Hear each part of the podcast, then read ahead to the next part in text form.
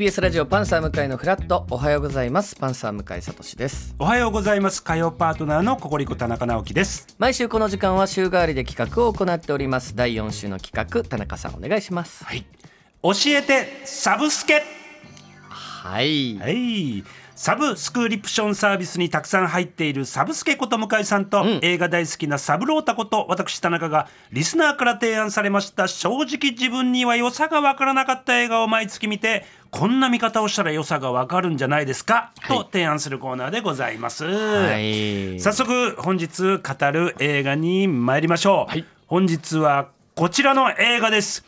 1978年公開スター・ウォーズエピソード4新たなる希望です、うん。スター・ウォーズ来ました。いいですこの音ね楽。この音楽。これこれこれこれ、まあ、今回だからサブスクでディズディズニープラスうん。ですかね、あスター・ウォーそうだ。ズが見られるのはね、はい。えー見てまいりましたがで参りましたよ、はい。ラジオネームバター醤油さんが提案してくれましたスター・ウォーズの魅力が分かりません、ん。友達に勧められて一緒に見ましたがずっと何やってるのか分からず エンディングまでたどり着けずに寝てしまいました、はい。名作と言われているので見たい気持ちはあるんですが没頭できませんというお便りいただきましたよ。まあ「スター・ウォーズ」人気シリーズですけど、ねえ。もちろんそういう方もねそうそうそうそう。いらっしゃるでしょうということで僕もそんなに「スター・ウォーズ」シリーズを過去うん。追ってたわけではなく、あなるほど。一回確かに見たなぐらいの記憶で今回もう一回改めて見た感じなんですけど。なるほど。田中さんは、はい、私はもうストーカー気味にちょっとだいぶ追ってたんですね、まあまあもうあの気づかれてますよ「スター・ウォーズ」に。も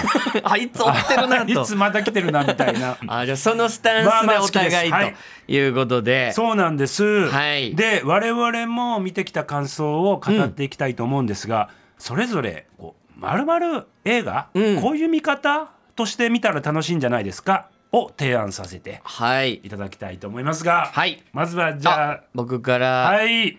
はい。サブスケこと向井さんお願いします、はい。サブスケ。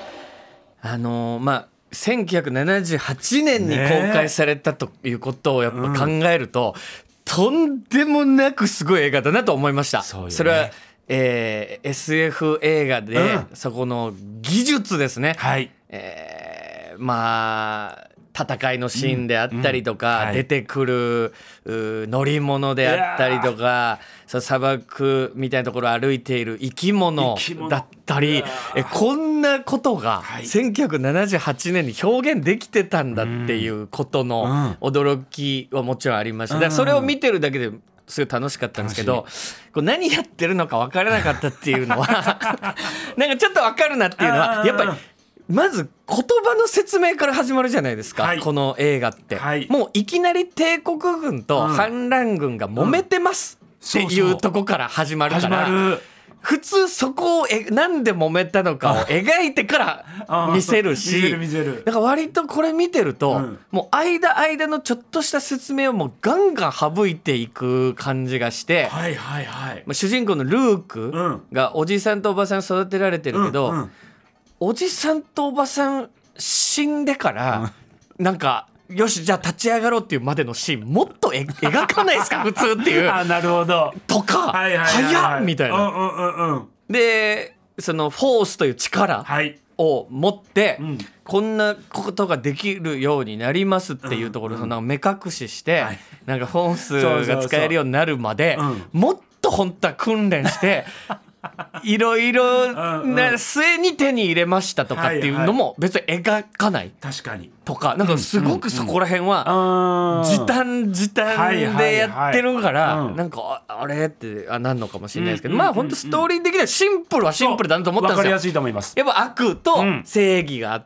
て、悪をほほ滅ぼすというか、はいはい。まあ、非常に単純で分かりやすいストーリーだけど、うん想像する余白があるというか、はいはいはいはい。皆まで言わないから、想像できる余白がいっぱいあるって面白さだと思うんですけど、うん僕がやっぱ一番気になったのは 何本何当に悪者たちが間抜けすぎるっていうところなんですよ。あら。はい。はい。はいはいね、一個本当気になるポイントあるんですけど、はいはいはい。あのストームトルーパーというもういっぱいいる兵士、はい。白い兵士たちね。白い兵士たちができなさすぎる。銃撃戦を本当繰り広げるんですけど、うんうん。ストームトルーパーも大量にいます、はいはい。人数を。めちゃくちゃいます。でそのみんなが、はい。ルークとか、うん。まあえーハンソロとか、はい。C3PO、R2D2 はい。などに向かって銃をね、何百発と撃ってる撃ってる。撃つんです撃つけど撃つ撃つ。一発も当たらない。でそれを考えると、うんダース・ベイダーってすっごいいいやつなんじゃないかなと思えてきてその怒らない 部下を怒らないタイプの上司。ああなるほど。あんな使えない部下を普通ね。率いている。うん。でレイヤ姫をはい。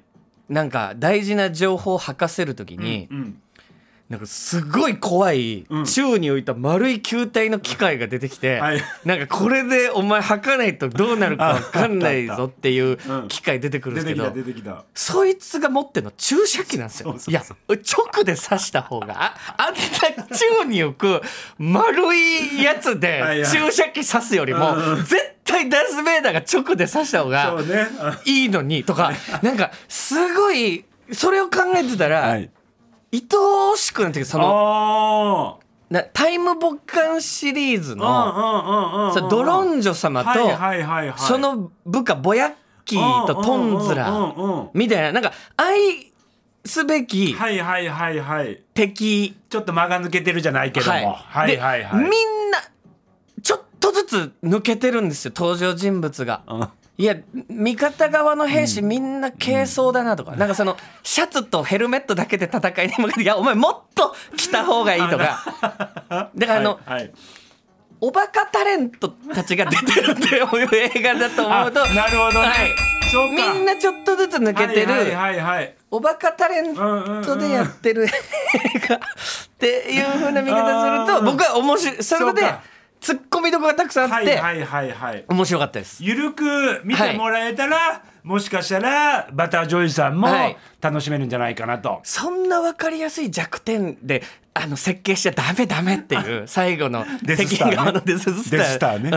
うん、それでその上でゴーしちゃダメとか、ねそういうところが面白かっあた面白いかも。そういうところはい。をちょっと突っ込みながら見ていくと、面面白い作品かも。はい、でもまあすごい作品だなと思いましたいや確かに。音楽もそうですそうやね。ちょっとじゃあ田中さん、はい。まあもうスター・ウォーズを追っている大好きです。田中さん側のはい、はい、お願いいたします。わかりました。あのまずこれ全部で9シリーズ。そうですよそのね。映画のまあ本編はい。だけであるんですけど、これのまず4からん。作って上映してるっていうそのシステムですよね、だからこそ逆にバタージョイさんちょっと分かりにくいかなと思うんです。いわゆるじゃあもうおざっくりとまあ大河みたいなイメージで、はい。途中のじゃあ16話ぐらいから、うん。オンエアされうてん。見ていくと、やっぱりなかなかこうその前ってどうなるの？わからないじゃない、このいきさつみたいなところが、この映画にはあるんですけど、はい。それが逆に言うとすっごい斬新な作品でもあるなと思って、で C56123、えー、789っていう風な上映のされ方を分かっていくんですけど、うん。まずこのシステムが僕は斬新だと思って、さっき言ってたみたいな全部その映像キャラクターたちっていうのがその当時で言うととても斬新でした。はい。で宇宙戦争みたいなことっていうのはアニメとかでもあったんですけども、はい。こんなリアルな例えば光線銃とかでも、はい。えーあのトルーパーたちがはい。使う、ああいうなかなかこうあのリアルな、より当時でいうリアルな光線銃とかの映画って僕は見たことなかった。だから当たらないのも勘弁してください、そうです。しょうがない。ね。そんなに使いこなせないは できたばっかありだから。のこの宇宙の できたばっかり。だから俺の中では、はい。っていうのもあったりあのーライトセーバー、はい。うーんうーんって、ああいうのも今まで剣しかリアルな刀しか見たことないかったんですけど、はい。ああいうあのふーんっていううん。セーバーを発明したのも僕はあのすごい素晴らしいなと思ってます。はい。でこれ大河みたいなことなんですよ。あの人がどんな風に生涯遂げるかとか、うん。ルークにしてもレイヤーにしても、ハンソロにしてもダース・ベイダーにしても、うん。どうやって自分の人生をはい。最後迎え終わりに向かっていくかっていう、まあ、大きなストーリーなんですけど、はい。これ多分分かりにくいと思うので、うん。僕はなんか身近に宇宙戦争ってすごい自分からしてみたら遠い世界、はい。だからこそ身近に捉えてほしい。ご近所さん物語だとこれを、そんな感じですか？あの近所のなあのダース・ベイダーさん、はい。闇落ちしたらしいよとか。あーぐらいの？ダークサイドに落ちた落ちたらしいよとか。えルークってなんかもともとすごいなんかヨーダのあるらしいよ。えレイヤ姫とルーク双子だったんだってとか。あなるほど。そう。そうもうあのご近所さんの噂話として捉えると面白いんじゃないかな。双子だったんですかあいつらとネタバレになりましたか？すいません。双子だったんです。すいませんネタバレに。いやいや。いい？なるほど全然大丈夫です。あそれを踏まえて。えそうそうよ。だからそのあれですもんね。だなんとなくの情報は知ってますよ。はい。まあこれ言ってもいいか分かりませんけどダース・ベイダーとルークの関係はい性とか、はいはいはい。だからそういう SF 映画の中に、はい。ちゃんとした人間模様の、はいはいはいはい。があるわけですね。なので。あーはないるほど、ちょっとリスナーの方からもいただいております、うん。ラジオネーム、アイラブニューヨークさん、ガチガチのスター・ウォーズファンです。あえスター・ウォーズは「ビバンの映画版だと思って見ると楽しいです、はいはい。ルークを堺雅人さん。レイヤ姫を二階堂ふみさうん。んチューバッカをドラムだと思って見てください。スペースファンタジーだと考えず壮大な家族の物語として見てほしいです。うんうんうんうんまさにそういうことですはいはいはねいうんでででも参考にしたとか言ってましたよね。あビバンの監督がドラムはチューバッカをモデルにっていうのを実際にそうなんや。確かおっしゃってたと思います、えーだからその見方もまさに、えーそしてぐるぐるループさん、スター・ウォーズは2016年に発表された「ローグ・ワン」という大傑作スピンオフ映画を最大限に楽しむために見るスペース大河ドラマだと思います。や。ローグ・ワンは新旧のマニアもうなる神作品として有名で、スピンオフなのに最高傑作とも名高い名作です、この物語はエピソード4の10分前に終わります、はあ。本当に直前。これを見るとエピソー。ド4が2倍素晴らしいものになりますとなるほどなるほどねんこれを踏まえてで見てみると「んスター・ウォーズ」の良さがんまたわかるんじゃないかとはいいうことでございました。はい皆さんもぜひいろんな視点ではいスター・ウォーズ」見直してみてください。えー以上「教えてサブスケ」のコーナーでした。